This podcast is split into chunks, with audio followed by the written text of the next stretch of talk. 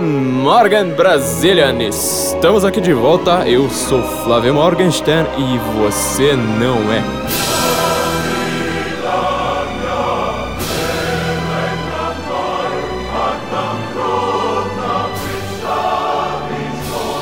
Este, para quem não sabe, é o podcast do Senso em Comum. Neste podcast nós estamos certos. Se você discorda da gente, você está errado. É um longo caminho até o topo, mas a gente sempre dá os atalhos. Basta concordar com a gente.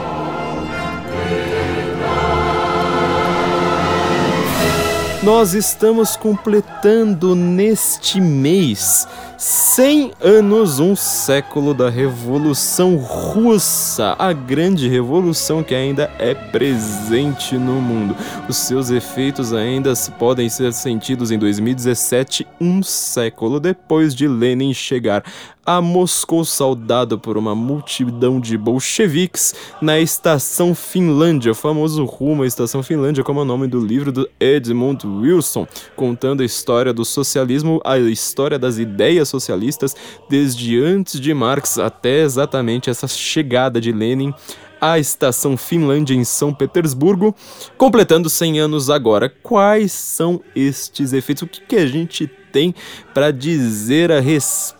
da grande revolução russa que tanto move paixões até hoje. Ela move tantas paixões que você pode analisar os partidos de esquerda no Brasil, eles são é, eles têm diferenças entre si em relação a condução da Revolução Russa. Você vai ter um partido, por exemplo, juntando maoístas e stalinistas, ou seja, marxistas-leninistas, né, como os próprios stalinistas se, se autodefinem, que é o PCdoB, que ele rachou com o PCB é, exatamente pelos rumos da Revolução Russa. Ou seja, será que quem deve guiar a Revolução Russa, mesmo depois desses, desses, desses protagonistas estarem mortos, será que deve ser Lenin? Será que deve ser Stalin? Será que a gente precisa de Trotsky? Por causa da briga que existiu na Revolução Russa, esses partidos estão brigando até hoje, falando, mas espera aí, eu sou um leninista, não, eu sou um trotskista, ah, eu sou um maoísta, e assim por diante. Mesmo entre o ramo principal, o ramo pelo menos com mais respaldo na opinião pública, que é o ramo de Trotsky, dos trotskistas, ainda há rachas profundos, por exemplo. Boa parte do PSOL se considera trotskista. Partidos como o PSTU também se consideram trotskistas. Eles também são inimigos mortais, radicais, violentíssimos do PCO, que também é trotskista. Ou seja, não é só porque o partido foi mais para esquerda do que os outros que significa que ele necessariamente é stalinista. Trotsky é o, uma espécie de Dom Sebastião da esquerda mundial, como definiu o jornalista bolivia, boliviano Hugo Stensoro, ou seja, aquele que nunca veio, ou seja, como ele nunca dominou a União Soviética, como a revolução nunca ficou em suas mãos, sempre os trotskistas podem falar: olha, mas aquilo ali que aconteceu na União Soviética não era o marxismo verdadeiro, ou pelo menos não era o socialismo real que a gente defende. Nós, os trotskistas, defendemos. Ou seja, o socialismo real para eles tem justamente a característica de ser irreal. A primeira coisa que você precisa entender pra, sobre a Revolução Russa, então, é que o, o socialismo real dos trotskistas é a coisa mais irreal. Ele tem a característica primordial de nunca ter sido aplicado, de você nunca ter visto esse socialismo trotskista. É por isso que tem tantos trotskistas, inclusive é, uma das correntes principais do PT, não é só entre os partidos mais, vamos dizer, extremistas, tem correntes trotskistas dentro do, do, do próprio PT. E isso vai marcando, vai, vai mostrando só a importância da Revolução Russa hoje, 100 anos depois, inclusive para o Brasil, onde não houve de fato uma revolução. Houve duas tentativas de revolução.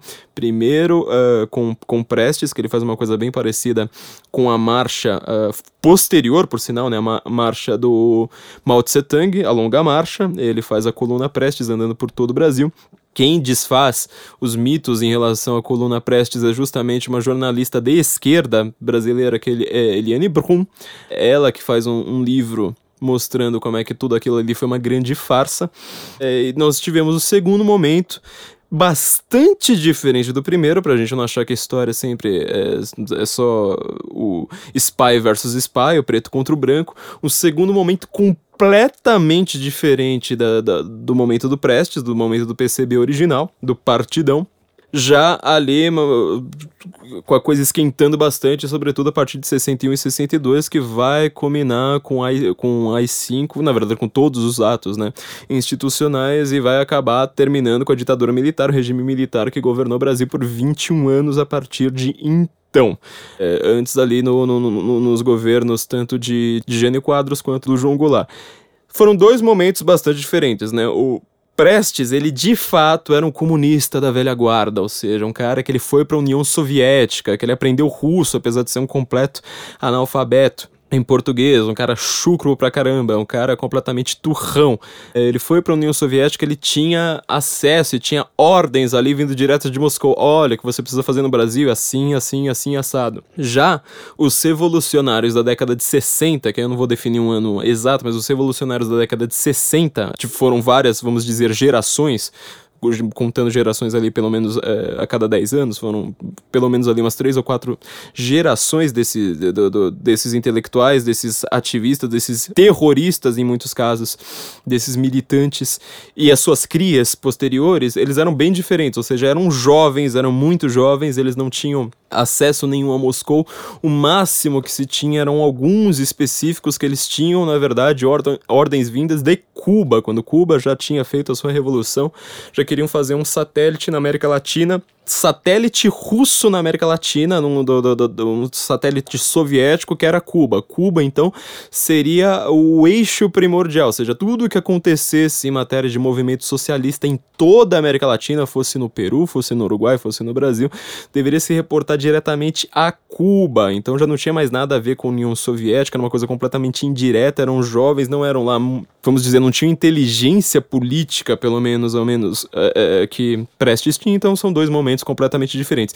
E só pra gente pensar no Brasil. Os efeitos disso no mundo são coisas. É, é uma coisa assim incrível que, na verdade, pouco ou nada se estudou a sério no Brasil. Todos os grandes livros falando do, dos efeitos da Revolução Russa, falando dos efeitos do que foi uh, do que acontecia na Cortina de Ferro, não foram lidos no Brasil. Eles são uh, lidos quase uh, escondidos, ou seja, dá a impressão que você vai é, se esconder do seu professor trotskista de história, como se você fosse comprar cigarro escondido na hora do, do, do, intervalo, e fala: Bom, ninguém vai ficar sabendo aqui, mas eu vou tentar esconder é, debaixo do, do meu braço aqui um livro como Arquipélago Gulag como, uh, sei lá, Gulag, uma história, como uh, Fuga do Campo 14, qualquer um desses livros contando o que, que acontecia no mundo socialista. Então, muito já foi dito a respeito do que foi a Revolução Russa como história, ou seja, como política, como economia, todos,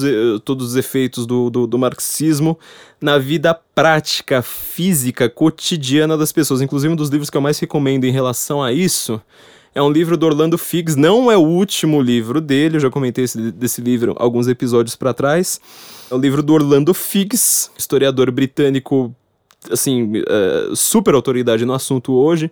Jovem, tem mais ou menos, acho que, acho que ele não chega a ter 60 anos, dá aula em Cambridge. Ele tá sendo uma das pessoas mais influentes para estudar isso, fala todas as línguas ali do, do leste europeu, conhece todos aqueles documentos, apresenta, cita documentos ali como uh, fontes primárias e documentos ainda não conhecidos. Ele escreveu um grande livro é, chamado Sussurros. Eu acho que se duvidar, talvez seja o livro menos lido dele, mas esse livro eu acho bastante interessante. Sussurros, a vida privada na Rússia de Stalin. Eu tô com tanto livro aqui que tá, tá meio confuso até para mim. Trouxe uma pilha aqui de livros para serem analisados hoje. Livro do Orlando Fig, Sussurros. Ele faz uma coisa que eu acho assim, o primordial, no, o trabalho que nós precisamos fazer no século XXI para entendermos o que foi de fato uh, o socialismo. Como, qual é o efeito, quais são as consequências a, a longo prazo da Revolução Russa, da Revolução de Outubro apesar de ser a Revolução de Outubro, né, ela é comemorada em novembro, porque a Rússia daquela época não usava ainda o calendário gregoriano. Então, se, é, nos dias atuais seria o dia 7 de novembro, é, salvo engano, dia 7 de novembro, que você comemora a Revolução de Outubro na Rússia ainda czarista, né? Foi uma revolução em pleno momento mais sanguinário da Primeira Guerra Mundial. Já era o momento mais sanguinário da história mundial até então Então, assim, você vê que a Revolução Russa ela não é, um, não é um evento desimportante, não é um evento que a gente possa ignorar até hoje, um século depois. Ao contrário do que se fez com o nazismo, ao contrário da, de tudo, tudo que se pensa a respeito de nazismo, é isso que Orlando Figs vai fazer.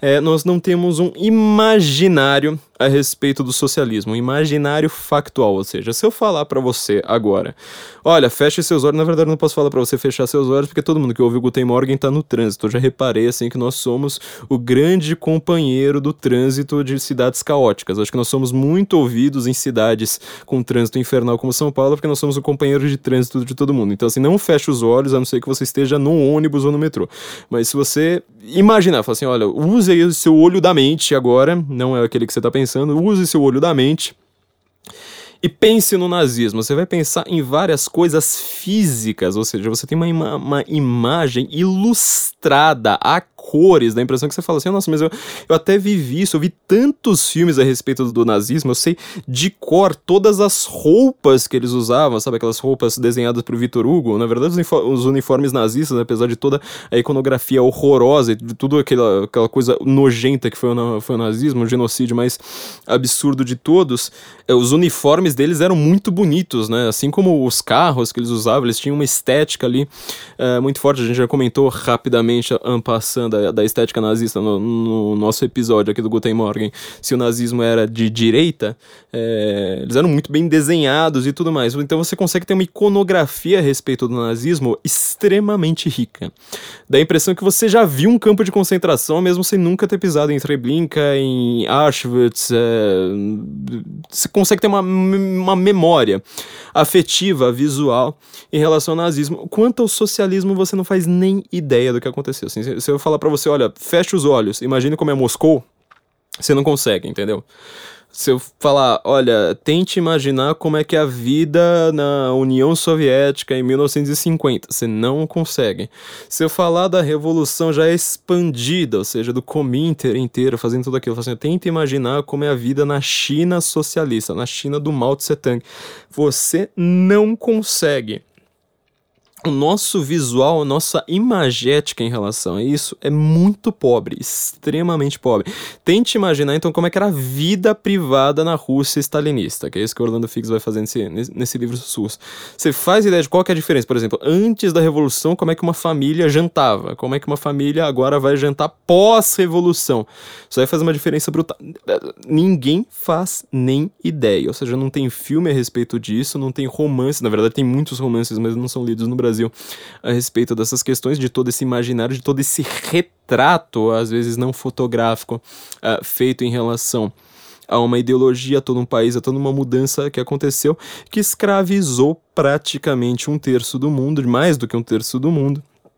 É, se você pensar uh, na, na, na, na, a China sozinha já, já, já vai contar ali com um sexto, é, mais do que um terço do mundo voltados a essa ideologia comunista. Então, o que eu recomendo aqui, pra, pra, que, eu, que eu acho que assim precisa ser feito, é uma recomendação para todos os intelectuais, a todo mundo que trabalha com, com imagética, jornalistas, escritores, quem faz filmes, quem é, artistas em geral, cuide desse imaginário. Ele é muito importante, ele é muito presente ainda no mundo hoje. Então, é, esse que Orlando Figas vai fazer, eu vou dar umas patinadas nesse, nesse livro aqui, dar umas pátinas, né, não, não, é, não patinadas, a respeito do que nós podemos é, falar a respeito da União Soviética e dos efeitos da Revolução de Outubro, não só na União Soviética, mas também em outros países para onde essa, essa revolução foi exportada. O Davi, meu produtor, já está aproveitando aqui para me corrigir que eu falei Vitor Hugo, né? Hugo Boss.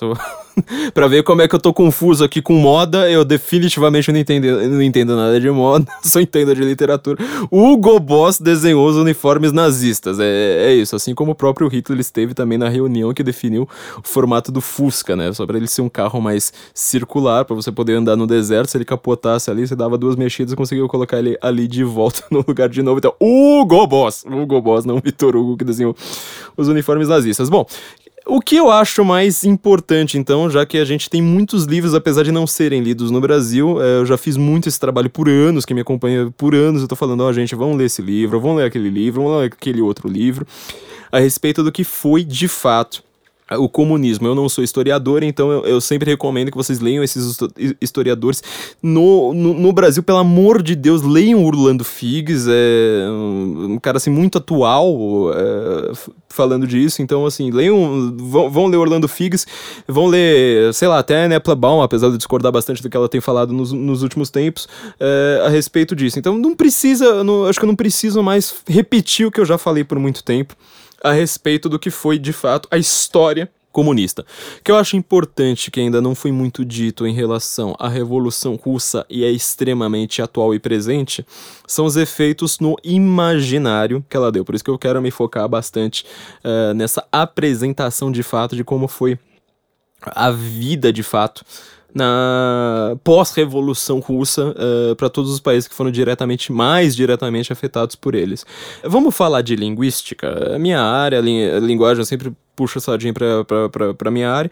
Já falei aqui várias vezes para vocês meu curso Infowar Linguagem Política, para vocês entenderem quais são os efeitos da, da, da linguística, que é a disciplina a respeito de linguagem mais é, definidora da, do discurso público no século XX, justamente o discurso numa época em que a imprensa era a grande pautadora e a grande definidora de sentimentos e valores da população em geral, e ninguém sabe até hoje o que é linguística. Então, só para dar uma ideia a respeito disso, vamos ver o que, que é de fato a linguística, o básico. Vocês vão aprender nesse curso, tem lá, tem um link no final desse artigo do Senso em Comum, ou de todos os artigos, na verdade, do Senso em Comum, onde que eu deixo lá, falo assim, olha, aqui tá o curso Infowar, Linguagem Política, se inscrevam lá do Instituto Borborema, o pessoal de Campina Grande, na Paraíba, maravilhoso, muito, o pessoal mais estudioso que eu conheci no Brasil até hoje lá eu tô me aprofundando nessa questão. Vou só apresentar, então, uma, uma questão, é, o básico a respeito da linguística, já que ninguém sabe o que, que, é linguística. Eu sei que você tá no trânsito,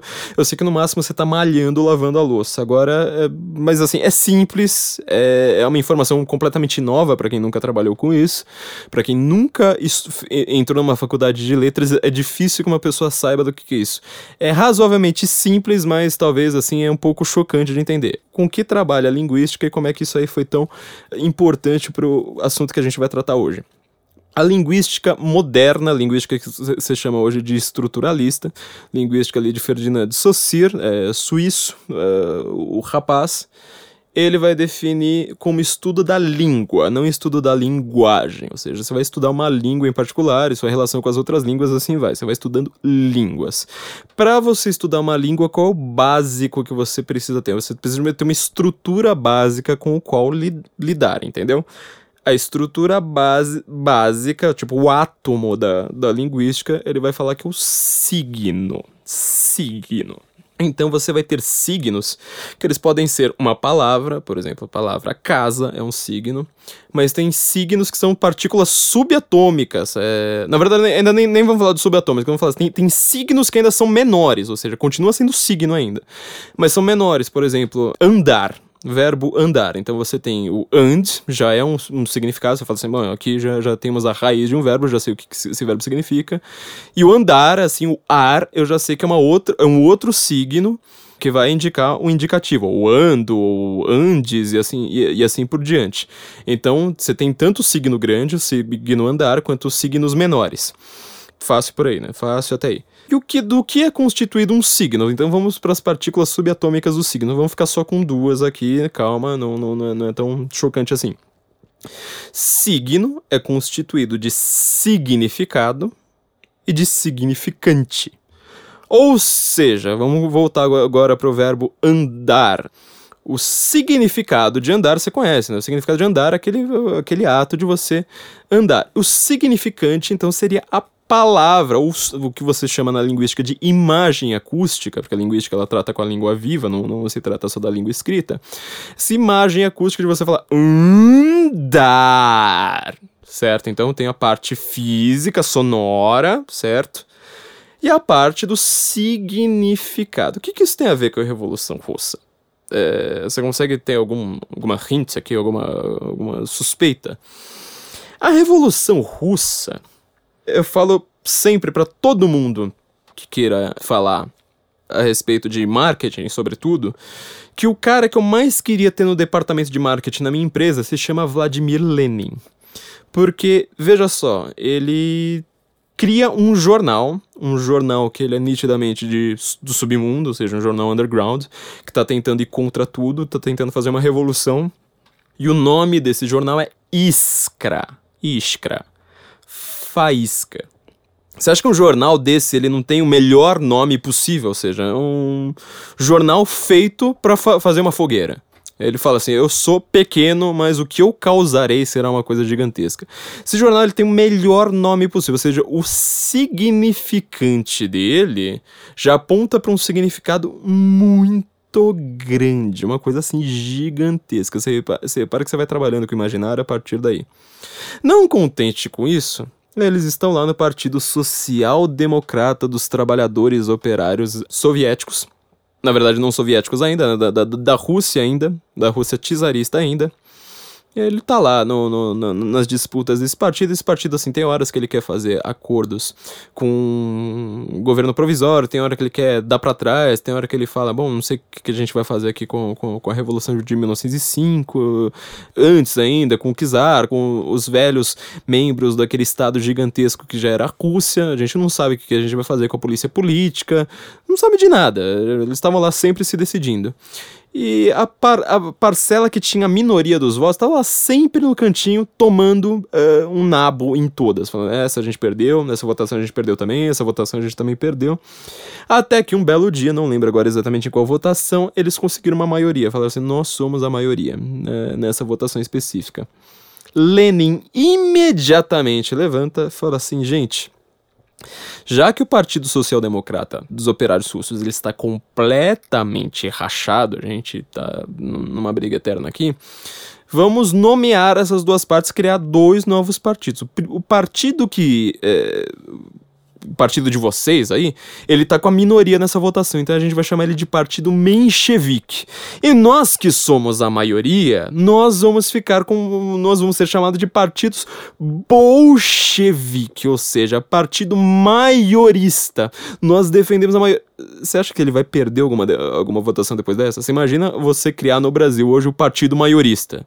A partir do momento que você tem realmente, de fato, que você é realmente a maioria, e você dá o nome pro seu partido de partido maiorista, pronto, você criou uma, uma dinastia infinita, meu amigo.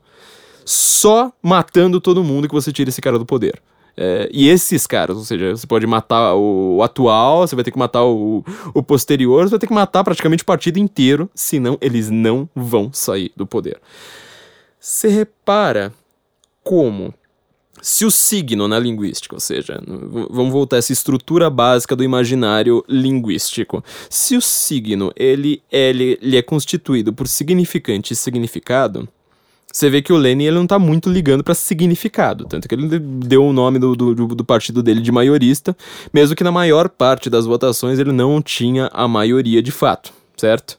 Ele não tá lá muito, muito interessado nessa questão de, de, de significado, de uma realidade objetiva, prática, factual, ao qual você precisa se curvar para falar o que você fala.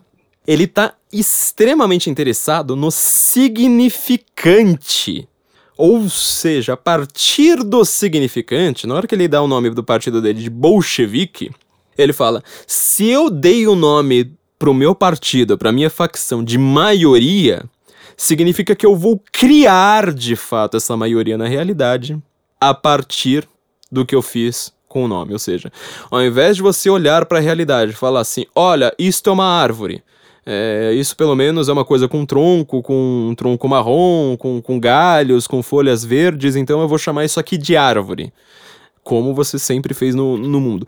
Você faz o contrário, você ao invés de você ver uma coisa, então descrevê-la e dar um nome, você faz exatamente o contrário, ou seja, você dá um nome para uma coisa, meu partido ele se chama maiorista e a partir disso você vai ter a maioria entendeu? A primeira vez no mundo em que isso foi feito em larguíssima escala, muito mais do que, por exemplo, na Revolução Francesa ou qualquer outro evento de grande porte no mundo, a primeira vez em que a supremacia das coisas ficou no significante, não no significado, foi na Revolução Russa, nas mãos de Vladimir Lenin. Os stalinistas, inclusive os stalinistas atual, que osar, é, e não só osar, como eles são extremamente influentes. Por exemplo, se, se você perguntar para as pessoas aleatoriamente nas ruas, para os universitários, fala assim: me diga, universitário, você que está aí andando, você que se veste mal, você que não tomou banho nesta semana, tô vendo que você deve ser universitário de humanas. Me diga rapidamente, aleatoriamente, qual é o maior historiador do século Eric Hobsbawm. É, o cara não vai te deixar terminar a pergunta. Ele vai falar: Eric Hobsbawm foi o maior historiador do século XX. Eu falo assim: mas espera aí, você faz história? Fala: não, eu faço sociologia. Fala assim: bom, então você não deve conhecer muitos historiadores. Ah, não, não, não é minha prática. Bom, então, já que você fala que o Eric Hobsbawm é o maior historiador do século XX, me fala quem é o segundo maior historiador do século XX. Tempo. Você viu? O cara, ele simplesmente ele pensa em Eric Hobsbawm como o, o maior, simplesmente como o único que ele conhece. Ele não, ele não parou para pensar, ele não, não, não, não, não foi uma coisa assim que passou pela sua cabeça cogitar a ideia de que, na verdade, talvez o Eric Hobsbawm não seja tão grande assim, simplesmente seja o historiador que ele conheça que na verdade talvez ele conheça um historiador bem ruinzinho, um historiador extremamente secundário, um historiador cujas ideias são basicamente propaganda política. E o que Eric Hobsbawm tem a dizer a respeito de Stalin, se você acha que Stalin não é tão influente assim no mundo de hoje. É, vamos ouvir aqui uma entrevista que ele deu para a BBC, quando o entrevistador pergunta para ele, falou assim, mas espera aí, o Stalin ele matou 40 milhões de pessoas. Você acha que é, isso aí era válido? Era válido matar 40 milhões de pessoas para se atingir o comunismo? Vamos ouvir a resposta de Eric Hobsbawm. Down to is saying that had the radiant tomorrow actually been created, the loss of 15, 20 million people might have been justified. Yes. Reparou, né? É, não, não sou eu, não é uma invenção minha. Tipo, stalinistas existem e eles pregam, falam claramente pra própria BBC, falando: não, acho que sim, sim, tudo que eu tenho para dizer. Sim, mate 40 milhões de pessoas. Você imagina alguém dizer isso a respeito de Adolf Hitler? Olha, você acha que Adolf Hitler tinha que matar 6 milhões de judeus? Ou seja, bem menos. 6 milhões em comparação a 40 milhões. 6 milhões de judeus ali para manter a Alemanha gloriosa e puramente branca. Você imagina um cara responder simplesmente yes. É, e ele ser considerado o maior historiador do, do, do, do século por todo mundo de esquerda, por todas as universidades e assim por diante. Então a gente vê que o imaginário que a Revolução Russa deixou pra gente era extremamente presente e ele não foi estudado. Na verdade, ele foi estudado por algumas pessoas, mas não a contento. Ou seja, você não tem. É, você não vai entrar numa faculdade, seja de letras, seja de história, de sociologia, e analisar, uh, vamos dizer, as coisas horríveis que aconteceram de fato na Revolução Russa. Logo que foi instaurada a revolução na União Soviética, por exemplo, Lenin começou uma caçada contra o que ele chamou de kulaks. Cuidado com a palavra, se escreve com K no começo. Kulaks e outro K ali no final. KS, né? São os kulaks, que seriam os grandes fazendeiros. Repara numa coisa, Marx ele acreditava que a revolução seria o operária, ou seja, ela deveria ser urbana. Coisa que Marx mais odiava era o feudalismo. Ele considerava o capitalismo um avanço em relação ao feudalismo, mas que ele não seria suficiente. Quem deveria, então, avançar ainda mais a história seria o operário. Operário, porque ele que era de fato a classe produtiva. Quem inventa esse termo é o próprio Karl Marx, com seu socialismo científico. Então ele fala assim: o operário é a classe produtiva. No capitalismo, quem produz de fato é o operário.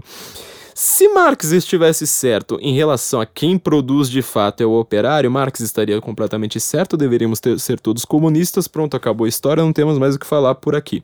O único problema é que você lembra que a despeito de tudo que foi dito a respeito da obra marxista, tanto por economistas quanto por filósofos, ele não conseguiu perceber de fato quem é que era o produtor na história. E para isso você veja a teoria da exploração do socialismo comunismo do Eugen von Bombaverk, Vou deixar o link ali, coisa que eu sempre digo, né? Voltando aqui ao capitalismo nosso, toda vez que você quiser comprar qualquer coisa na Amazon, use os link, links do Senso em Comum, vai ter o link para esse livro da editora LVM, editora do Ludwig von Mises, do Instituto Mises Brasil. Vou deixar o link para vocês, que ele analisa se de fato o capitalista está explorando o operário. Mas se, se, se fosse mesmo o operário, seria, de fato, Marx estaria certo, simplesmente a gente precisaria fazer uma revolução, tomar todos os meios de produção dos capitalistas e falar assim: nós é que produzimos, vocês não produzem nada, vocês simplesmente exploram a gente, porque a gente que trabalha, vocês que ficam com dinheiro. Acabou a história, pronto, fi, Zé Fini. Não temos mais o que falar por aqui. Não é bem assim que funciona. Isso até quem percebe é o próprio Edmund Wilson, que eu comentei lá no começo do, do livro Rumo à Estação Finlândia, que era um trotskista na época que escreveu esse livro, mas ele fala, bom, Marx, na verdade, ele estava completamente confuso aqui. Eh, isso que ele está falando não funciona. Não funciona por quê? Antes da gente voltar ali para os kulaks do, do, do Lenin. Não funciona porque o operário, ele tá, ele, ele realmente ele trabalha na fábrica, ele é o mais pobre ali, o dono da fábrica tem muito mais. Agora, quem criou o próprio meio de produção não foi ele. Quer dizer, ele usa o meio de produção, mas quem criou este meio de produção não foi ele próprio. Isso é só básico, assim, é só. Não adianta reclamar só dessa frase, você vai ter que ler esses livros inteiros, porque isso aqui é só, tipo, a introdução. Primeira frase do livro, o resto do livro você que lê sozinho, porque não cabe aqui, não, não, não desvio nesse, nesse episódio porque até a gente entender o que são juros, o que são investimentos, é, meu Deus do céu, você vai ver que a, a teoria do Marx inteira ela é malucamente errada.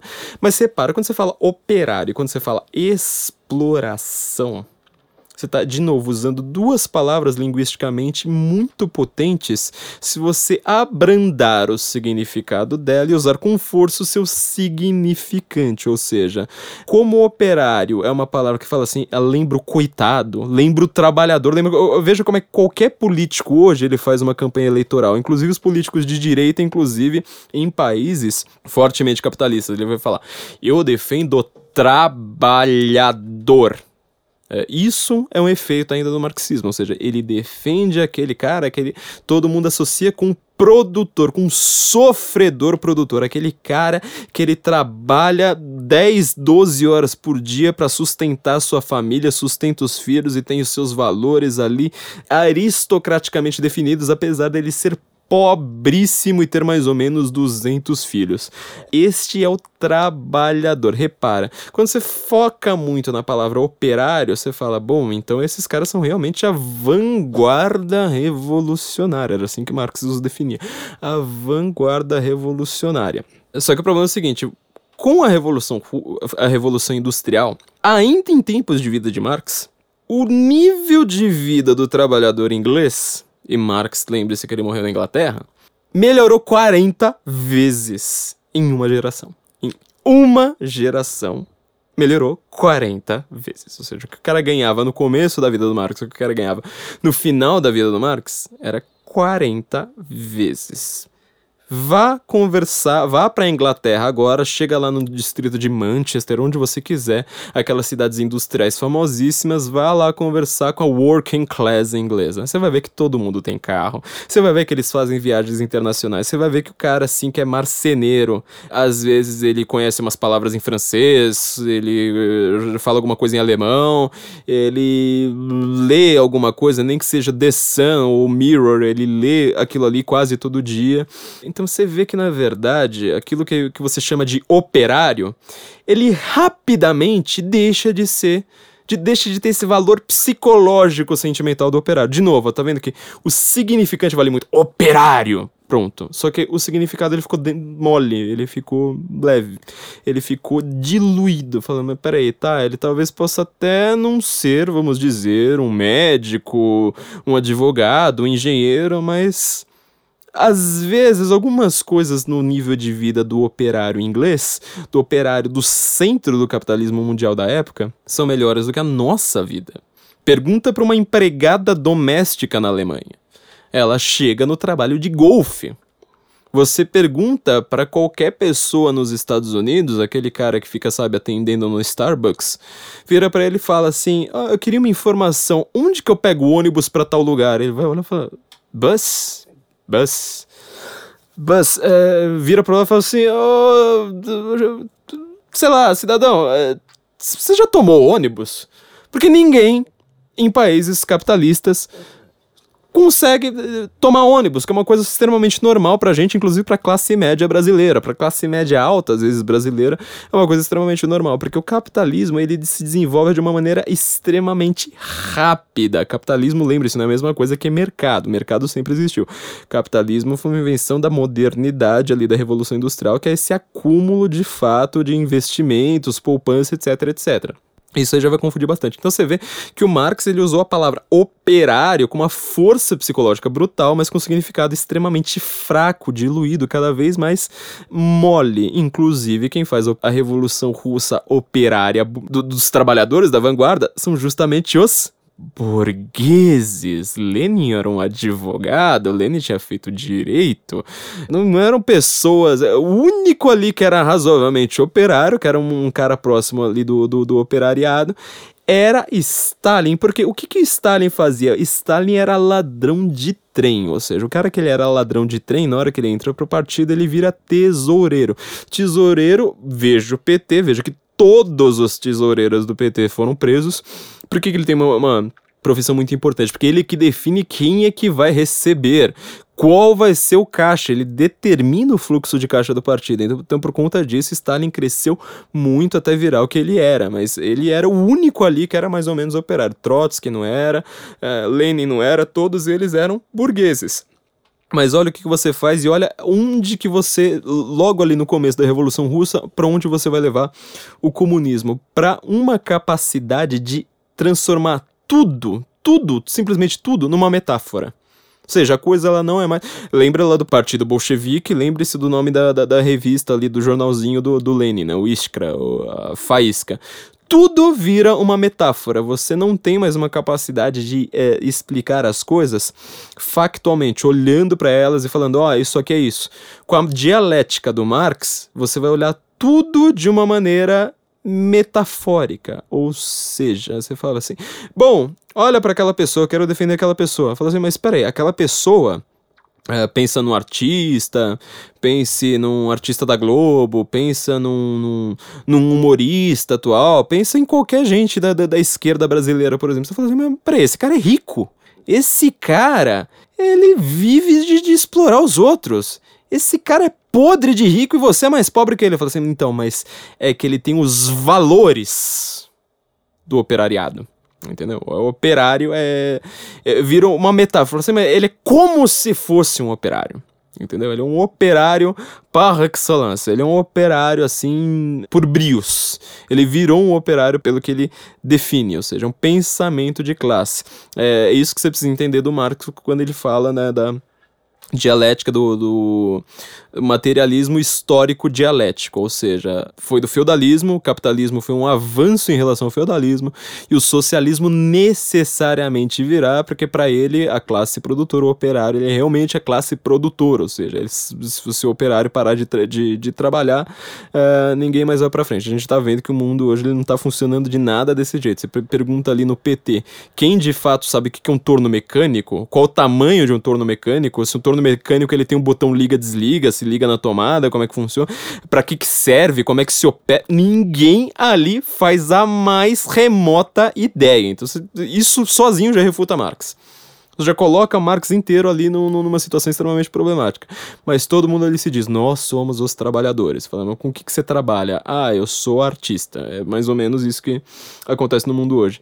E o Lenin, voltando agora para a história ali do, do, do, Lenin, quando ele faz uma revolução justamente num país agrícola, que não tinha nada a ver com toda essa descrição do Marx, tinha nada a ver, tanto que ele usa como símbolo a foice e o martelo, né? Foice, lado agrícola, martelo, o lado urbano ele começa a criticar os grandes fazendeiros, os kulaks, que eram como eles eram chamados pejorativamente, ou seja, eram grandes, eh, na verdade seria assim, a espécie de classe média rural. Não eram necessariamente os grandes fazendeiros, né? ou seja, os latifundiários, como a gente chamaria no vocabulário brasileiro atual, mas eles eram produtores eh, rurais razoavelmente grandes, que eles conseguiam produzir para si próprios e também vender. O único problema, como a gente vai ver aqui no Orlando Fix, nos Sussurros, ele acompanha algumas famílias de kulaks contando a sua história. É um livrinho, eu sei, ó, o livro tem, deixa eu ver, Antes de chegar na bibliografia, ele tem mais ou menos 750 páginas. É, mas é um livro rápido de se ler, porque assim são só histórias, então é uma coisa assim, chocante. São, são histórias assim que você nunca imaginaria que você ouviria. É, o Lenin ele percebe assim que ele faz uma reforma agrária, ele pega as terras dos kulaks, causa uma fome desgraçada. Lenin morre logo, né? Stalin é quem, quem vai realmente implementar isso uh, na, na, na, quinta marcha. Então ele fala assim: bom, peraí. O Kulak era aquele, a gente pegou a terra de todos os Kulaks. Então vamos fazer o seguinte: agora a gente vai pegar a terra de quem tem uma fazenda um pouquinho menor. Um pouquinho menor. Agora estes são os Kulaks. Aí todo mundo vai lá, começa a expropriar a fazenda, MST aparece lá, começa todo mundo roubar, roubar as fazendas, faz, faz a, a, a sua reforma agrária e falta ainda mais comida. Então o Stalin fala assim: não, mas peraí, agora o pequeno fazendeiro, ele também é kulak.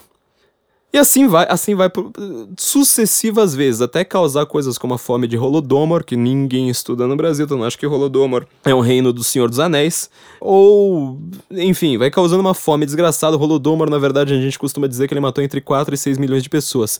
Sempre tomem cuidado com esse senso que fazem de morte em relação ao comunismo, porque todas essas estatísticas, todas, sem a menor dúvida, elas estão chutadas para baixo.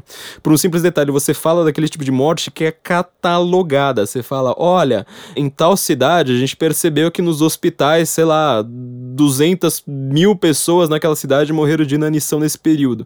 Significa que são as únicas mortes causadas pelo socialismo? Na verdade, foram muito mais provavelmente a cifra de, de, de, mortes do socialismo, do comunismo, no século XX, chega a mais de 200 milhões.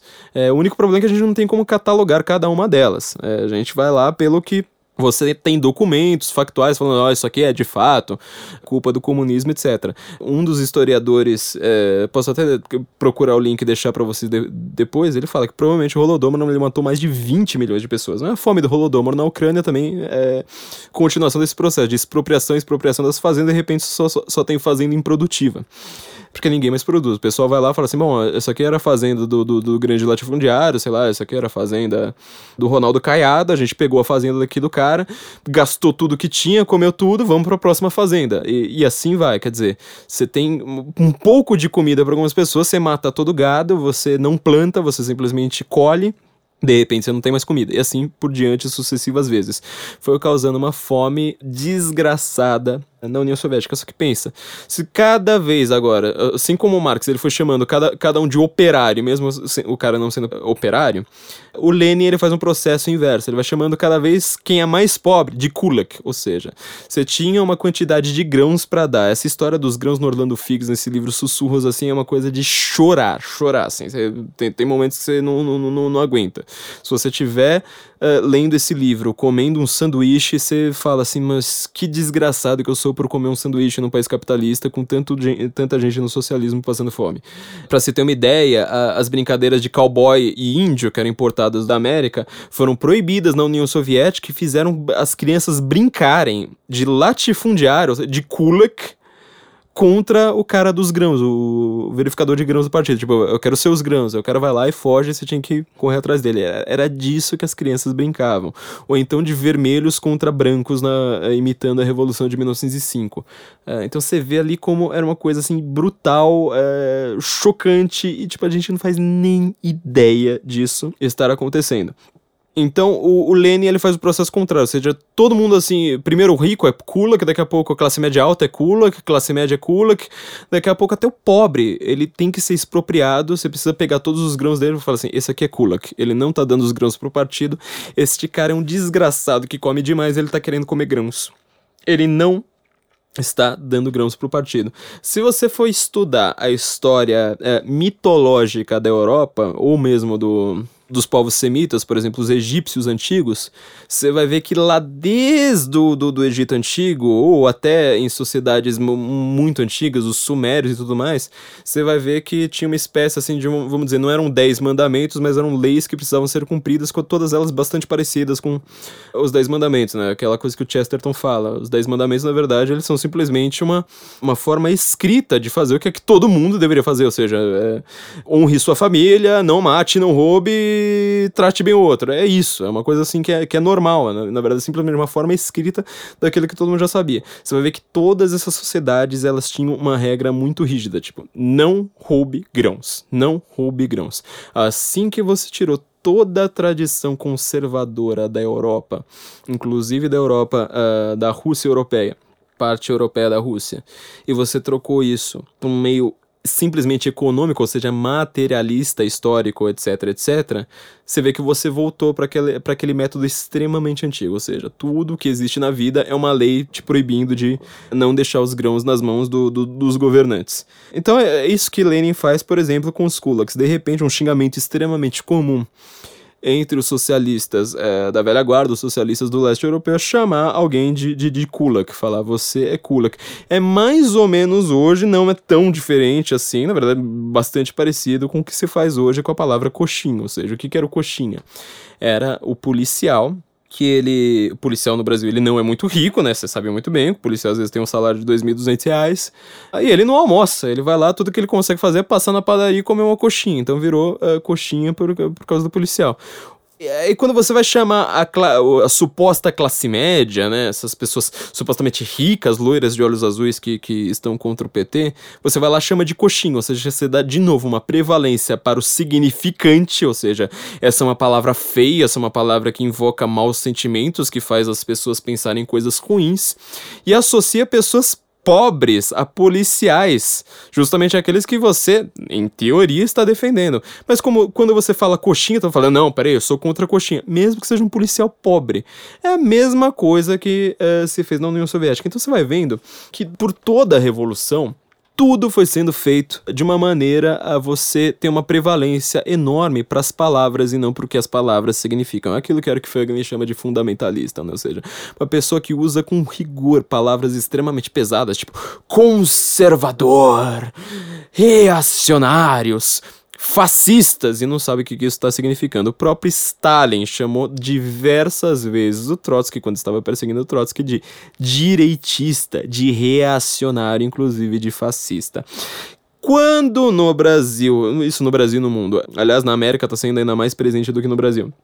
Você começa a chamar as pessoas, todo mundo de quem discorda de você, de fascista, pense num deputado. Pronto, você já pensou, já, já, já, já, fiz tudo o que eu queria. Quando você começa a chamar todo mundo que discorda de você de fascista, você está pegando uma coisa do ministro Münzenberger da Revolução Russa, ou seja, um ministro stalinista, ministro, do agite próprio, do Departamento de Agitação e Propaganda. Você vê como é que esses caras não estavam para brincadeira. Ele eh, falou assim: bom, os socialistas italianos eles acharam Antes existiam socialistas, agora do, do, socialismo internacional, agora existem socialistas nacionais. Existem socialistas que eles estão querendo fazer sua própria forma de socialismo. Até o grande autor do livro Political Parties, esqueci agora o nome do autor, mas eu vou deixar o link para vocês. Ele mesmo, ele era socialista, ele muda para o fascismo falando o fascismo é mais democrático essa reforma que os fascistas fizeram foi democratizar a revolução, ou seja, eles são ainda viciados em modelo estatal, um modelo completamente revolucionário de ser, só que eles são mais democráticos, eles permitem mais decisão do povo, então você fascista ao invés de ser socialista. Pra você ver o nível da, da coisa e, e pouca gente estuda isso no Brasil. Os socialistas da Revolução Russa perceberam, peraí, esses caras, eles estão virando fascistas, então. Eles estão criando esse, esse negócio de fascismo. E tá todo mundo ali na Europa Ocidental, no Ocidente, que ainda não, não teve que, nenhuma grande experiência socialista, estão todos eles reclamando desses tais fascistas, falando que eles são perigosos, que eles são violentos e não sei mais o que. Sabe o que nós vamos fazer então pra gente conseguir implementar o nosso socialismo, o socialismo russo, o socialismo de Moscou, o socialismo da revolução? Vamos nos considerar antifascistas. Então, o Münzenberger, ele faz essa coisa ele é o grande uh, vendedor da ideia de que a esquerda é antifascista, sendo que eles estavam pregando justamente uma versão ainda menos democrática do que o fascismo. Você vê como é que a prevalência uh, de significantes ele é uma, uma coisa determinante na política hoje? Tudo isso começa com a Revolução Russa, gente. Tudo que vocês falam a respeito de discussões na internet depende, depende rigorosamente da Revolução Russa, porque ela deu uma predominância física praticamente a primazia de que se você falar uma palavra, se você usar uma palavra que ela tenha é, um poder imagético, um poder psicológico muito grande, como por exemplo Iskra, o nome do, do jornal do Lenin, Faísca, é, Partido Bolchevique, o Partido Maiorista, chamar alguém de Kulak, chamar alguém de fascista.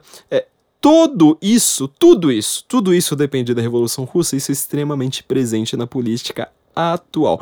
Mesmo daquelas pessoas que elas não têm nenhuma relação mais com a Revolução Russa.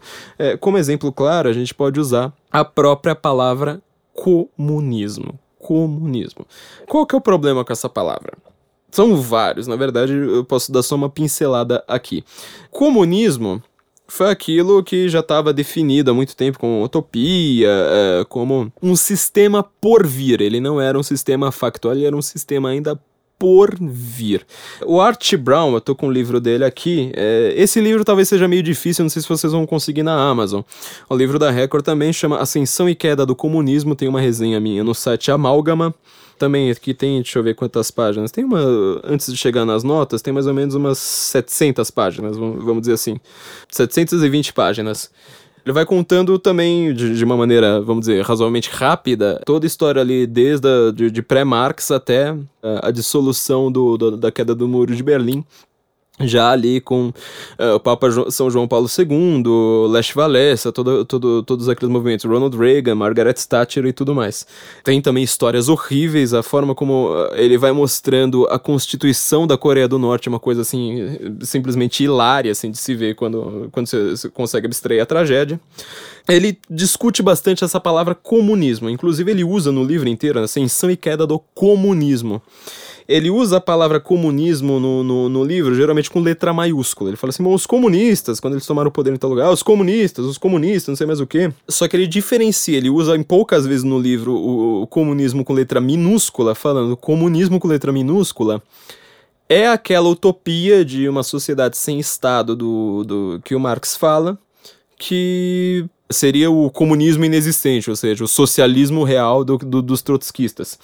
Só que ele fala assim: tem alguns problemas, a gente não pode usar a palavra, seria de uma certa forma errado usar a palavra socialista para definir o que aconteceu no leste europeu, em Cuba e em outros lugares do mundo a partir da Revolução Russa. Ou seja, primeiro lugar, primeiro de tudo, eles se autodeclaravam comunistas. Eles não tinham partidos chamados socialistas. Eu já escrevi isso no podcast número 10, eu falei disso pela primeira vez aqui no Guten Morgen, no, no, no episódio a respeito de George Soros. É, já fiz alguns textos no Senso Comum a respeito disso, que esse uso moderno da palavra socialismo como uma espécie de é, versão ultra radical da social-democracia, ele foi acontecer a partir da década de 50.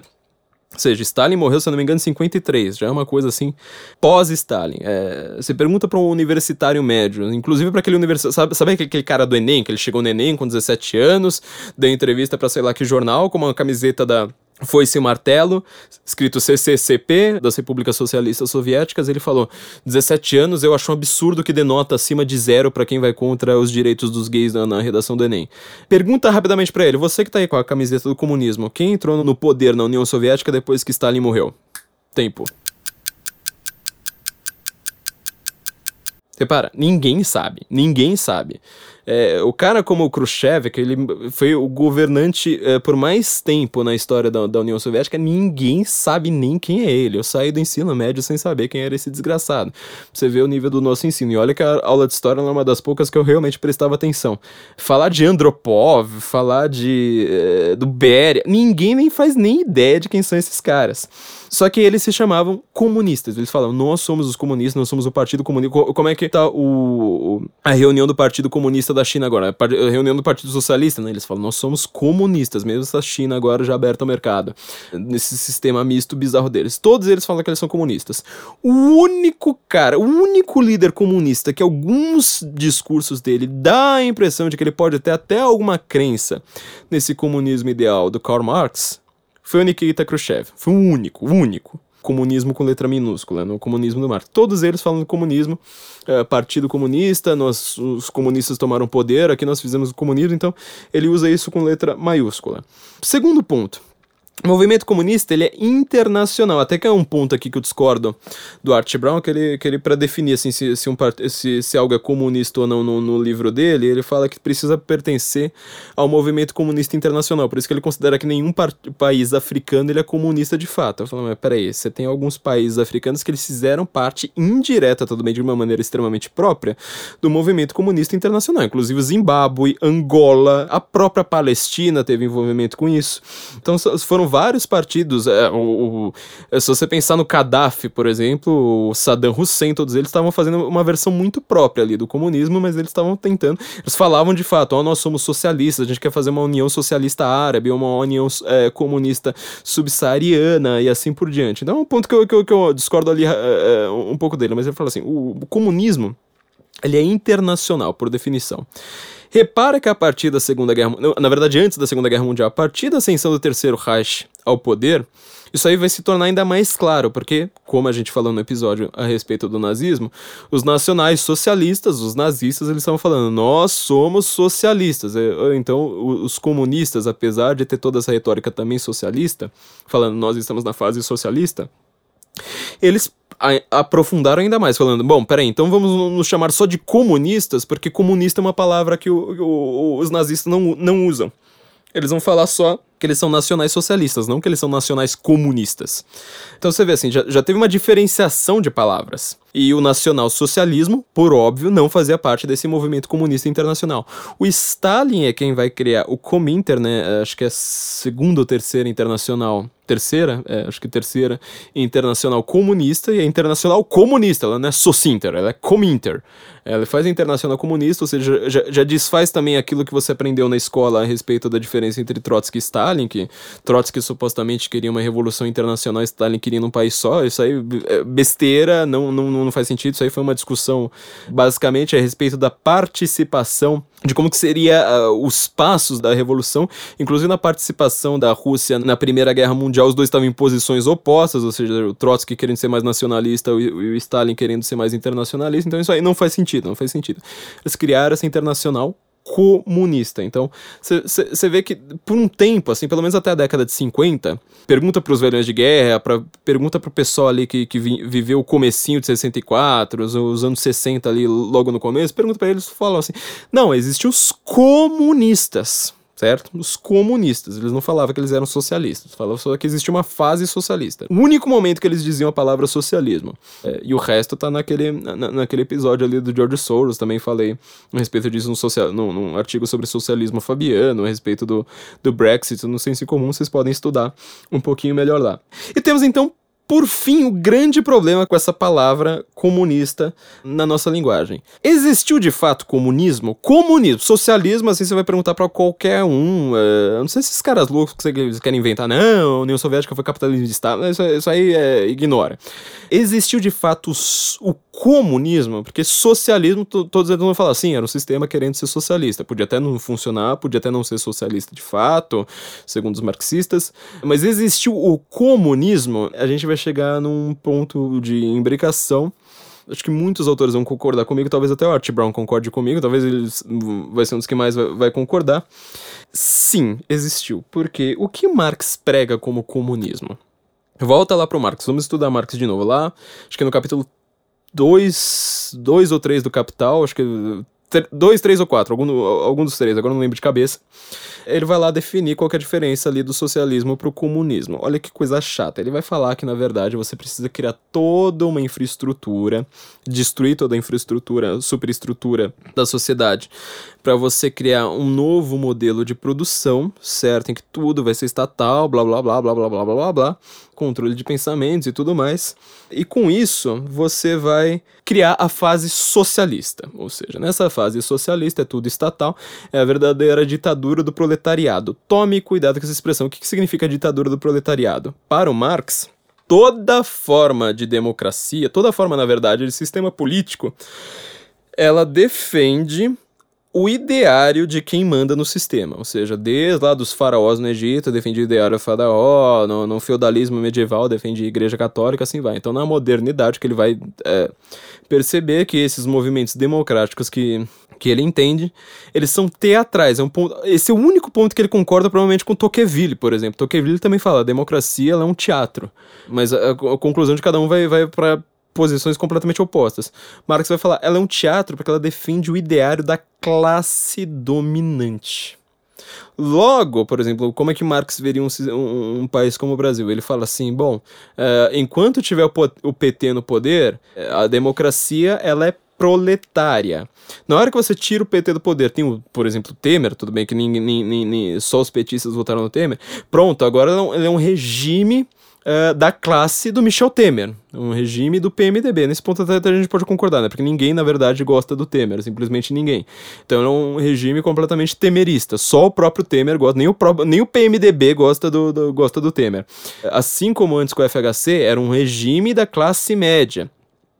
E como pro Marx é tudo definido por classes, ele fala, vai falar que isso aí é uma ditadura de classe, porque quando tá a classe dominante, a classe rica, uh, mandando na, na, na democracia, aquilo ali é uma ditadura da classe dominante.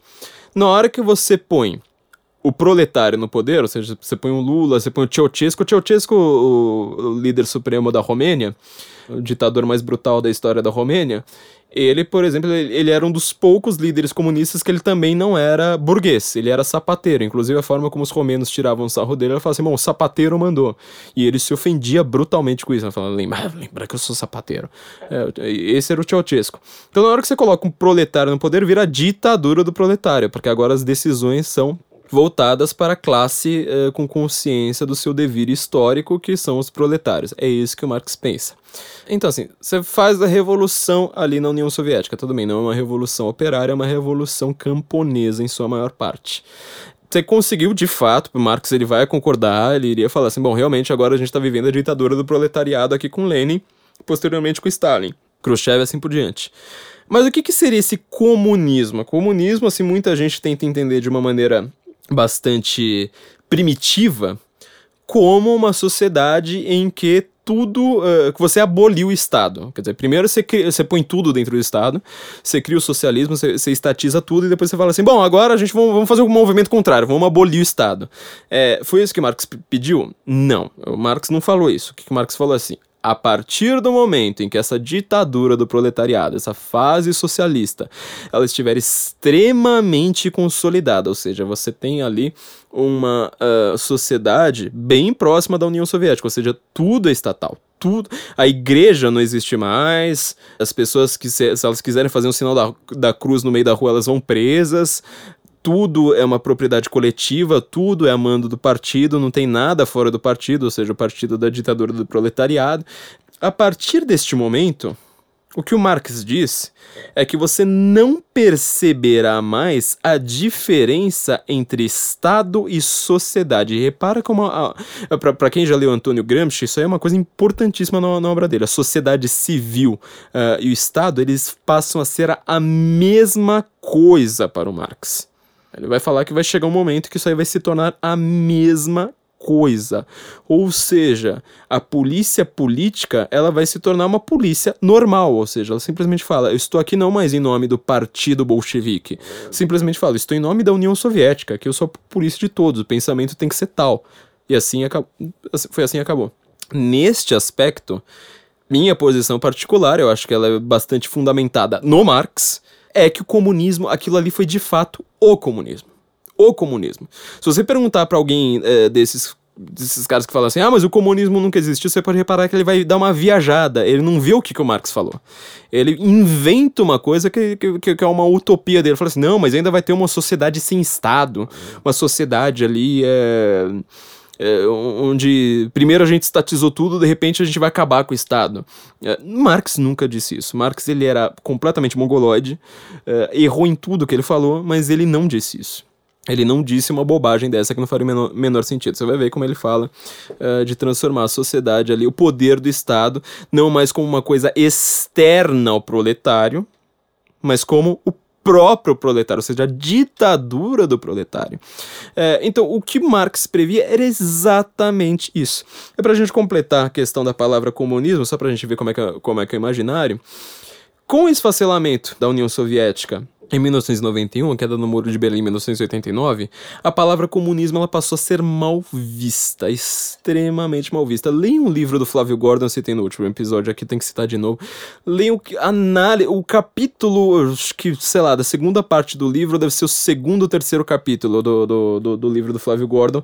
É uma coisa, assim, espetacular a respeito do exame de consciência que os comunistas precisaram fazer, inclusive aqui no Brasil, quando caiu o muro. Quando você, de repente, você falava assim, bom, 1988, eu tô brigando pelo comunismo. 1989, as pessoas que vivem no comunismo saem na rua para acabar com o muro na unhada no meio da madrugada, pegar picareta de casa e falar: vamos acabar com esse negócio que a gente quer desesperadamente pro capitalismo.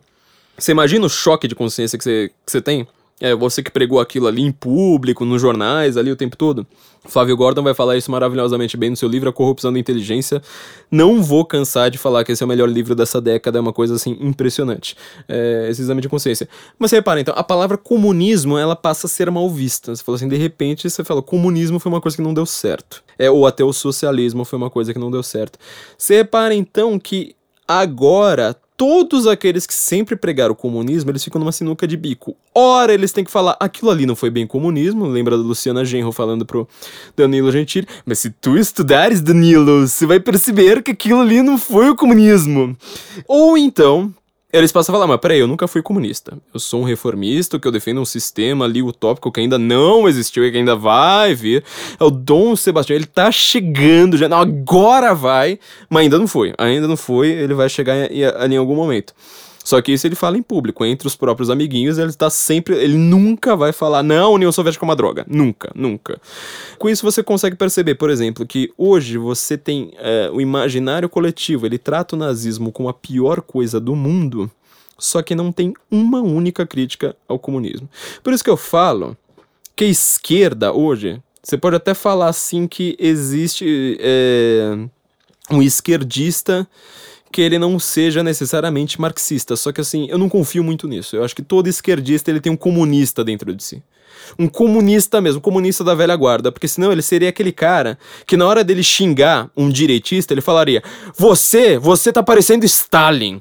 Na hora dele ficar nervosinho numa discussão de internet, ele teria que te comparar ao Ceausescu, entendeu? Ele teria que falar: "Olha, isso aí tá parecendo coisa do Mao Tse Tung". Ele tinha que comemorar o, Ronald Reagan falando: tem que acabar com essa desgraça desse muro de Berlim. Tear down this wall. Você já viu esquerdista que faz isso? Já viu? Sério. Você não vê o esquerdista comemorando nada, nem comemorando, sei lá, perestroika. Ele não comemora nada. Ele fala daquilo como uma vergonha. Tipo, é, então, né, acabou. Acabou. Bom, e os males do mundo, na verdade, são o capitalismo. Agora vamos voltar a falar mal do capitalismo para voltar tudo aquilo ali como era antes. Então você vê que a palavra comunismo, ela deixou de ser uma coisa boa. A palavra comunista, sobretudo, né? Nossa, eu sou um comunista, ninguém mais fala isso. Mas você caiu numa sinuca de beco agora. Quer dizer, as pessoas querem defender a mesma coisa sem arcar com as consequências disso. A gente já passou esse, esse trecho alguns momentos atrás, mas a gente sempre pode ouvir de novo, né? Lembra dos carinhas ali de um certo podcast da nossa concorrência, tirando o sarro da gente que estuda o que, que é o Gulag, que estuda o que, que é a perseguição uh, na União Soviética, que a gente teve que procurar esse livro escondido dos nossos professores, falando, nossa, vou comprar um livro aqui escondido, esconder aqui no, no, no envelope pardo para ninguém ver o que é que eu tô lendo. A gente lê, descobre e fala, uau! A gente vê, puta, Gulag era uma coisa muito ruim, né? Stalin mandou matar mais gente que Hitler. Isso aqui são os caras falando ah, de como, na verdade, não, não era nada disso, que o Gulag era uma colônia de férias. Vamos ouvir de novo. Sim, sim. O, a exploração de mão hum. de obra escrava teve na indústria soviética também. Qual? Eu tô, eu tô repetindo o argumento deles, vocês que me digam. Ah, tá. é, porra, aí eu foda. 100 porra, milhões de Quem? pessoas não. morreram no regime comunista, Zamiliano. Você não, não, lê os dados? de 1991 a, mil, a 2015, 230 milhões de crianças morreram, segundo os dados da ONU, uhum. de inanição no mundo. A gente deve acabar com o capitalismo amanhã ou não? Porque foram 100 milhões e 90 anos. Não, mas teve trabalho forçado na União Soviética. E, e teve gulag, e teve galera sendo presa e, e, trabalhando forçadamente também. Teve perseguição, teve tudo isso. Tá, e teve, e teve campos de concentração no sentido de extermínio? Ah, te, teve. Stalin matou Não. mais que Hitler. cadê o. Cadê o. Cara, tendo, tendo em vista que o Stalin matou o exército alemão, né? Eu acho que ele matou mais que o Hitler mesmo. Não, não, depois. Depois da Segunda Guerra. Depois... ah, depois da Segunda Guerra. Não, tá, não. Tá, vamos, vamos, tá, vamos lá, gente. Então é o seguinte, porque isso porque, é uma assim, coisa cara, que sempre batem. Assim, diz assim, ó, Hitler usava mão de obra escrava. O Stalin também usou mão de obra escrava. Não. Não? não. Então, então não. por favor, nos iluminem sobre isso. Não, porque que acontece? A gente, uh, a gente, ó, não tava lá. É... o, o processo que acontece, a gente tem o, os planos, né, da, do desenvolvimento da economia planificada soviética, e aí tem um processo de industrialização bem grande. Só que o, a distribuição de trabalho, ela ela tem essa coisa da, das pessoas é, se alistarem para trabalhar em determinadas coisas, mas as pessoas também tinham tempo de lazer. O que acontecia? Como a, a, a União Soviética estava num processo de franco crescimento, muitas pessoas, nos seus tempos livres, se voluntariavam para fazer certos trabalhos não especializados. Então, alguns trabalhos que não exigiam uma especialização para fazer aquele tipo de trabalho, as pessoas iam fazer, sabe? Uh, simplesmente por causa da, da, da, crença na ideologia, na revolução, etc. Uh, ah, essas pessoas elas se candidatavam, mas não era algo obrigatório, era o tipo, tipo assim, cara, para a gente crescer, a gente tem que fazer isso aqui, precisa de mais gente, então eu vou me voluntariar para fazer, tá ligado? Ah, não é algo assim, ó, você Diego, vai fazer, vai ficar preso. Mas, Diego, eu, eu, assim, é que nem quando o meu patrão chega e fala assim, oi, Ivan, não. seguinte, ó, termina às seis horas, você acaba, mas nossa, seria muito foda se você ficasse aqui até meia-noite noite para fechar esses arquivos, porque precisa rodar a imprensa amanhã, tá ligado? Você não precisa, mas eu ia curtir muito que você ficasse. E daí eu penso, tá, caralho, eu vou a, perder a, meu emprego se eu não fazer isso. Então, vai. a diferença é exatamente essa. Você está numa relação capitalista, onde você vai perder, perder o seu emprego. Lá não, você já tinha o seu emprego e você se voluntariava para uma outra tarefa que não tinha necessariamente nada a ver com o teu trabalho. Eu entendeu? ia levar uma bala na cabeça se eu não trabalhasse, Diego. Fala a verdade, assim. Tinha um não. soldado atrás de mim. Você estava lá, ser... Diego. Você estava lá. Você ia ser, você ia ser considerado só um babaca. Sabe qual é? Você ia ser cusão. considerado o, pau, o, o cuzão pau no cu da, da sociedade. Mas ia eu... ser o rolê do seguinte: Ô, seu filho da puta, eu tô trabalhando igual um desgraçado aqui, você não vai fazer Ô... porra nenhuma, você vai botar o pé pro alto? Vou te dar um exemplo. Vou te tá. dar um exemplo interessante. Você tá falando disso, né? Pessoas que não querem trabalhar. E por favor, ah... me, deem me citem fontes dessas coisas, porque senão o pessoal. Separa, então, o que, que é o imaginário? Imaginário da Revolução Russa. Até hoje, a Revolução Russa ela produz esse tipo de bobagem. É, para dizer o mínimo, isso aqui na verdade merecia uns adjetivos muito mais pesados, me, me, merece esse tipo de, assim, de burrice falar. Bom, é, eu nunca estudei, meu professor nunca me mandou ler, então não existe. Hum, Tá, já sei. Gulag não existe. Gulag, na verdade, essa palavra aí que usam era só para descrever uma colônia de férias. Um dos livros que eu recomendo para vocês, se vocês querem ler a respeito da Revolução Russa, já falei que é um dos maiores livros da minha vida.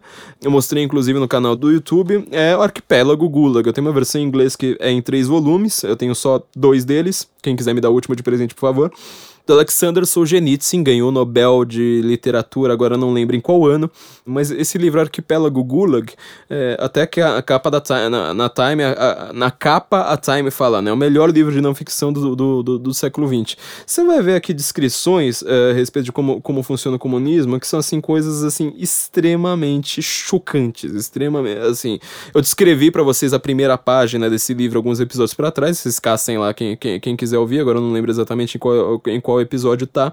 Acho que é o episódio da Não Deixe a Faculdade Atrapalhar Seus Estudos. Tem lá, eu li a primeira página, não vou ler aqui de novo. Eu falei, aliás, de como é a primeira página desse livro. Você precisa imaginar como é que é a vida num gulag, de fato. A Anne Applebaum, que também tem o livro Gulag e uma História, acho que esse livro também é difícil de achar na Amazon em português, apesar de eu ter em português, acho que vocês só vão achar uh, em inglês ou espanhol em que ela fala que, na verdade, o Gulag, por um bom período, foi a base da economia soviética, ou seja, tipo, mais de 50% do que, do que a, a União Soviética produzia era através do Gulag, ou seja, através de trabalhos forçados, campos de concentração. Os nazistas, eles copiaram o Gulag, porque o Gulag é anterior a isso, ali na época do Pacto Ribbentrop-Molotov, né, quando uh, Moscou, uh, a própria Marcha Vermelha, a Marcha do Exército Vermelho, tocou a canção de Horst Wessel, o, o hino nazista, para receber o Ribbentrop, né, ministro de Relações Exteriores do nazismo, a suástica foi hasteada uh, no aeroporto de Moscou, né, na época desse, desse pacto entre os nazistas e os comunistas,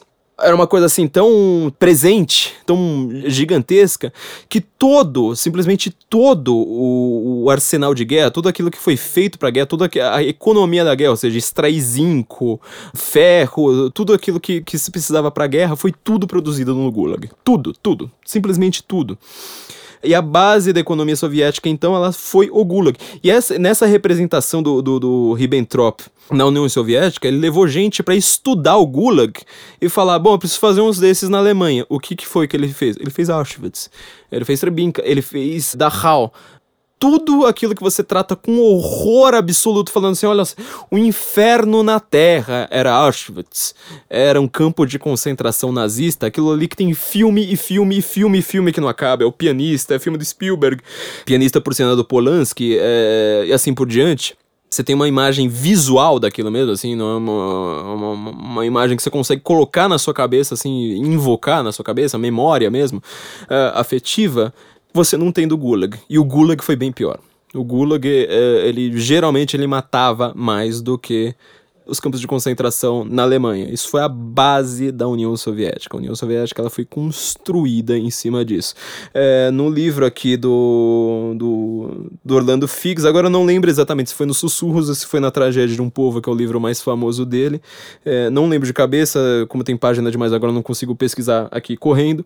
Ele fala da construção do canal do Mar Báltico ao Mar Branco. É, um canal extremamente perigoso, um lugar extremamente difícil, ninguém, era uma espécie de transamazônica da, da, da, União Soviética, não fazia, tudo bem, era um pouco mais economicamente viável, mas assim, o gasto para você construir aquele canal talvez tenha superado o lucro que você tenha obtido com aquele canal, foi feito simplesmente com prisioneiros, as, as condições que ele descreve, as surras, é, a, a forma como aquilo ali era feito era do tipo assim, bom, hoje morreram quantas pessoas tentando construir esse negócio? Bom, hoje foram 857.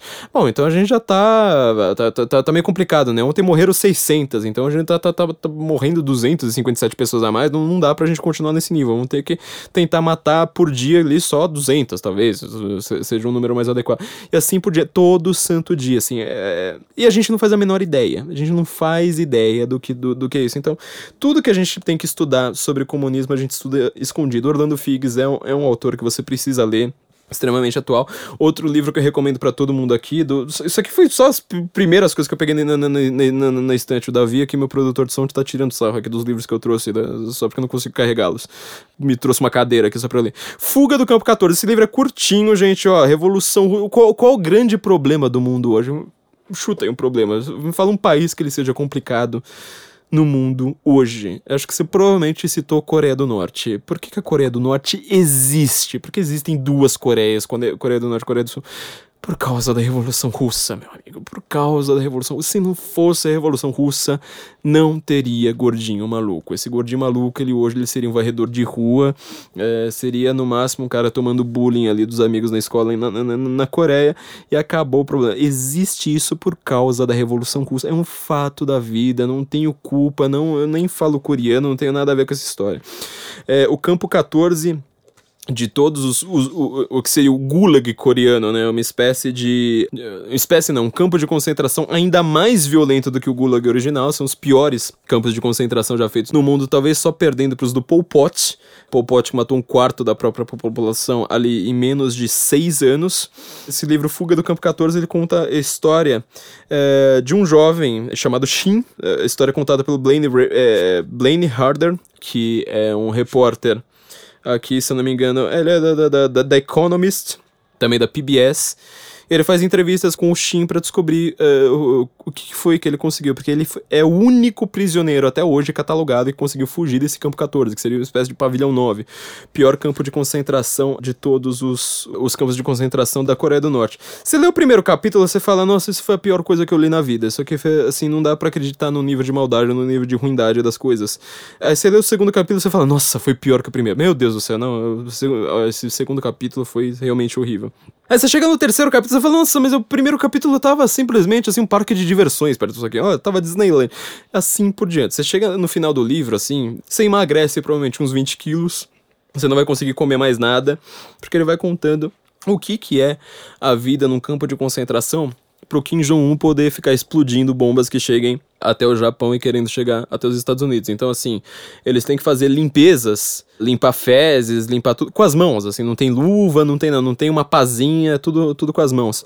Para quem não entende o que é defesa dos conservadores, os valores da família, acho que isso é simplesmente falar, nossa, vamos espancar gays, você vai entender com esse livro da, da melhor maneira possível que são os valores da família, porque no socialismo, no comunismo, da Coreia do Norte, acho que nenhum país chegou tão claramente, descaradamente comunista quanto a Coreia do Norte.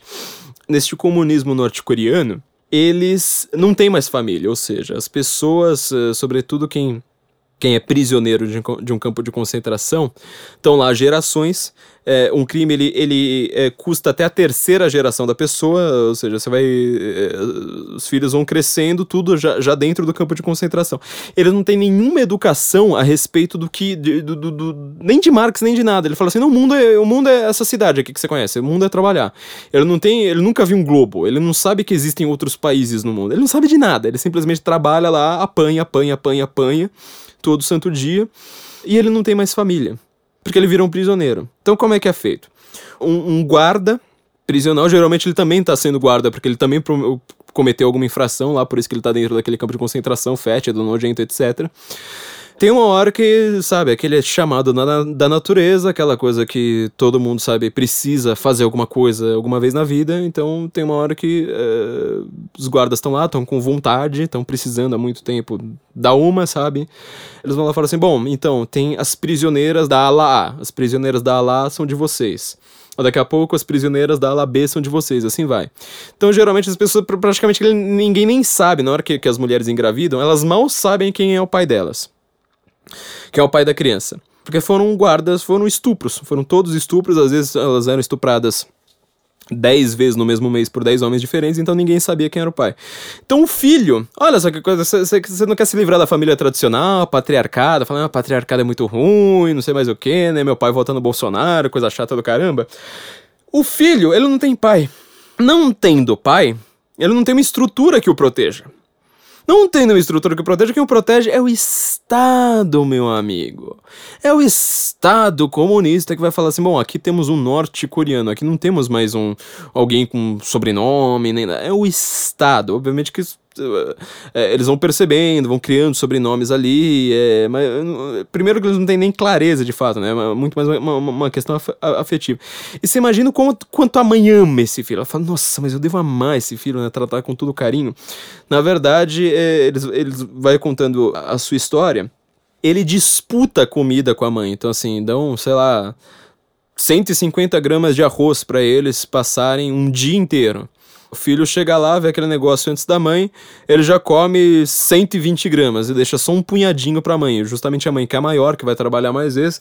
Então a mãe chega e espanca o filho loucamente, falando: Desgraçado, você comeu toda a minha comida, seu desgraçado filho de uma égua. Isso é Coreia do Norte, gente. Então, assim, você olha pra Coreia do Norte fazendo piadinha, né? Todo mundo faz só piada, todo mundo esquece que a Coreia do Norte existe de fato que ela é pior que o nazismo. Quer dizer, ninguém faz piada com Hitler, ninguém faz piada com judeus que morreram no campo de concentração. Mas com a Coreia do Norte, tá vendo como a perivalência do significante sobre o significado? Ninguém se preocupa com o significado real da Coreia do Norte. Ela existe, tem gente morando ali, tem milhões de pessoas que sofrem aquilo ali. Ninguém sabe como é que é imaginário de falar assim, nossa, eu só vejo o gordinho explodindo míssil, fazendo teste de míssil sorrindo. Eu só vejo isso. Eu não vejo o que é a vida na Coreia do Norte. Eu não sei como é que é. Então esse livro ele vai contar isso para você. Você vai se sentir enojado, você vai se sentir mal, você vai querer vomitar, você vai emagrecer. É um livro que você precisa ler, meu amigo. Então é, são algumas recomendações que eu deixo aqui para vocês. Uma outra recomendação que eu deixo não dá para falar muito da China aqui porque bom, eu já estourei muito tempo, mas mal a história desconhecida de Jung Shang. Eu não sei pronunciar o nome dela, Jung, né, como se fosse Jung Shang e John Halliday, que se não me engano é marido dela, tenho quase certeza disso. John Halliday, eu também vou, de, vou, vou, deixar outro livro que ele tem mais ou menos umas 700 páginas aqui pra você, tem um pouquinho menos, assim, 600, eh, se bem que tem muita nota também, né? 600 páginas, conta aí umas 600 páginas. Contando toda a história de Mao Tse Tung, desde a época que ele nasceu até o poder. Mao Tse Tung também era um cara tão simpático, matou 70 milhões de pessoas, né? Ela mesmo também comenta esse negócio de falar assim, quantas pessoas mal, mal matou?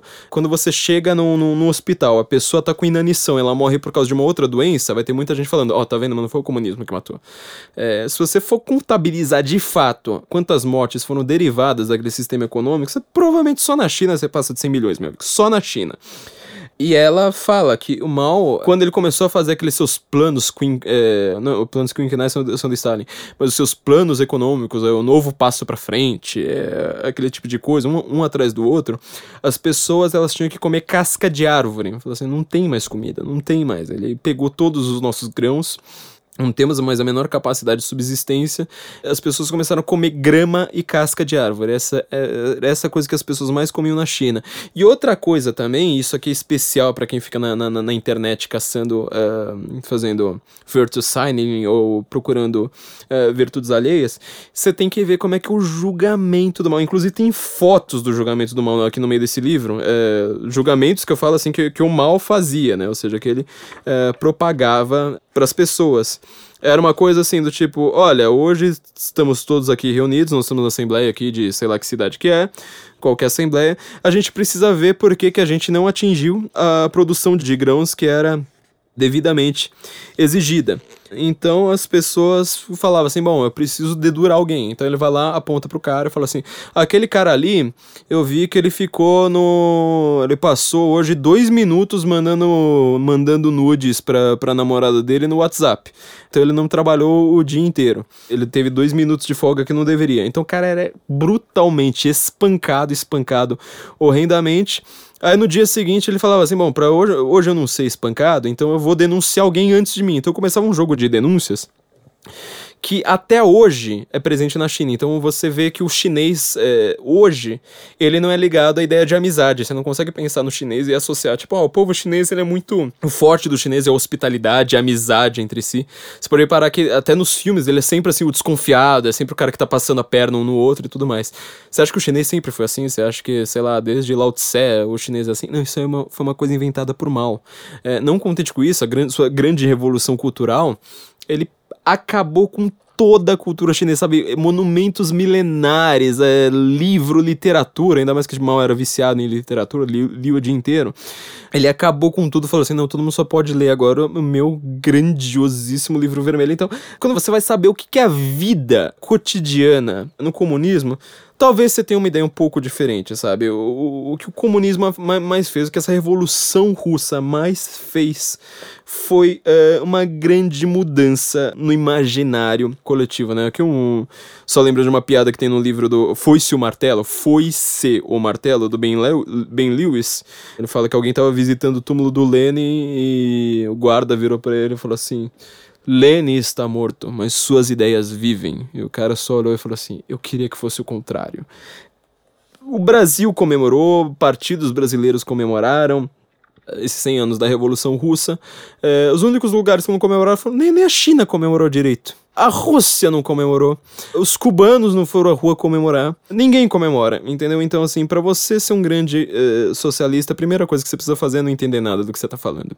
Quando você não entende nada, você fala tudo no abstrato. E aí, quando você está no abstrato, vira tudo abracadabra, ou seja, vira uma palavra mágica, do tipo, eu sou operário, a predominância do significante sobre o significado.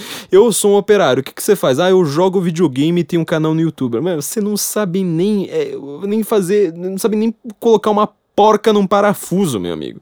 Você não faz nem ideia do que foi esse movimento operário. Você não faz ideia do que é ser proletário de fato, ou seja, só ter a força de trabalho da sua própria prole para vender. Hoje em dia você pode reparar como o capitalismo ele muda tudo, muda de uma maneira extremamente rápida. É impossível ter um proletário hoje, é praticamente impossível, a não ser em zonas extremamente periféricas, porque o filho ele custa caro hoje. Você mudou tanto a, sua, a, a, a divisão do trabalho que agora o, o filho não é, não é, mais the poor man's land, ou seja, ele, no, no, o filho ele não é aquela coisa lá do, do camponês que tinha 20 filhos para todos eles trabalharem a terra e fala pronto, agora eu tenho dinheiro. Não, agora é o contrário, cada filho ele tem mais custo, é o contrário. Ser, cada filho ele te dá mais lucro, ele te dá mais custo. Então você tem um filho, no máximo dois, e as pessoas falam disso, falam, o operário, o proletário, fala da classe média chamando ela de burguesia. Fala, meu, a classe média nem vive mais de, mais de comércio, seu animal. Classe média é funcionária pública. Ela é bem o contrário.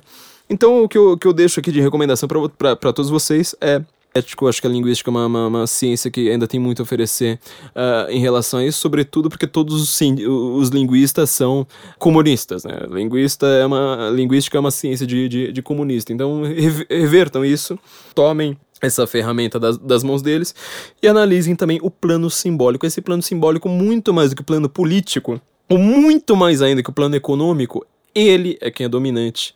Até hoje, ele que faz a Revolução Russa ser tão presente no mundo, os efeitos da Revolução Russa serem então presentes, factuais e atuais no mundo até hoje e não uh, qualquer uh, questão política econômica da vida. Uh, deixo aqui um último recado para vocês: acessem o Brasil Paralelo. Vocês que estão querendo uh, se livrar dessa doutrinação que a gente está falando, todos os nossos professores são trotskistas ou têm alguma ideologia positivista, algum reducionismo desse tipo.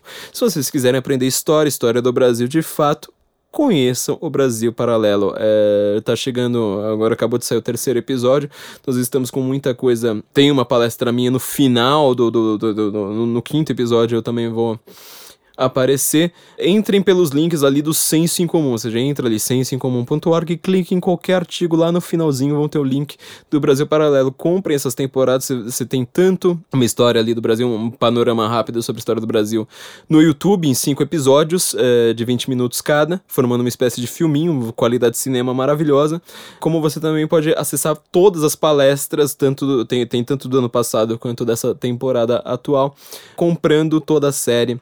É, no Brasil Paralelo vocês podem comprar por aqueles links do Senso Comum. E por favor, gente, se você gostou, aprendeu alguma coisa, perdeu amigos, ficou, percebeu que você tá mais certo agora e perdendo mais amigos, não deixe de deixar sua avaliação pra gente. Entra lá na iTunes, fala assim: olha, esse podcast é sensacional, cinco estrelas, bacana, muito legal. É só assim que a gente vai subir na classificação geral, ou seja, com mais gente comentando, com mais gente pontuando a gente, é, e assim que é, a gente consegue as nossas primeiras colocações, é uma, uma propaganda fundamental.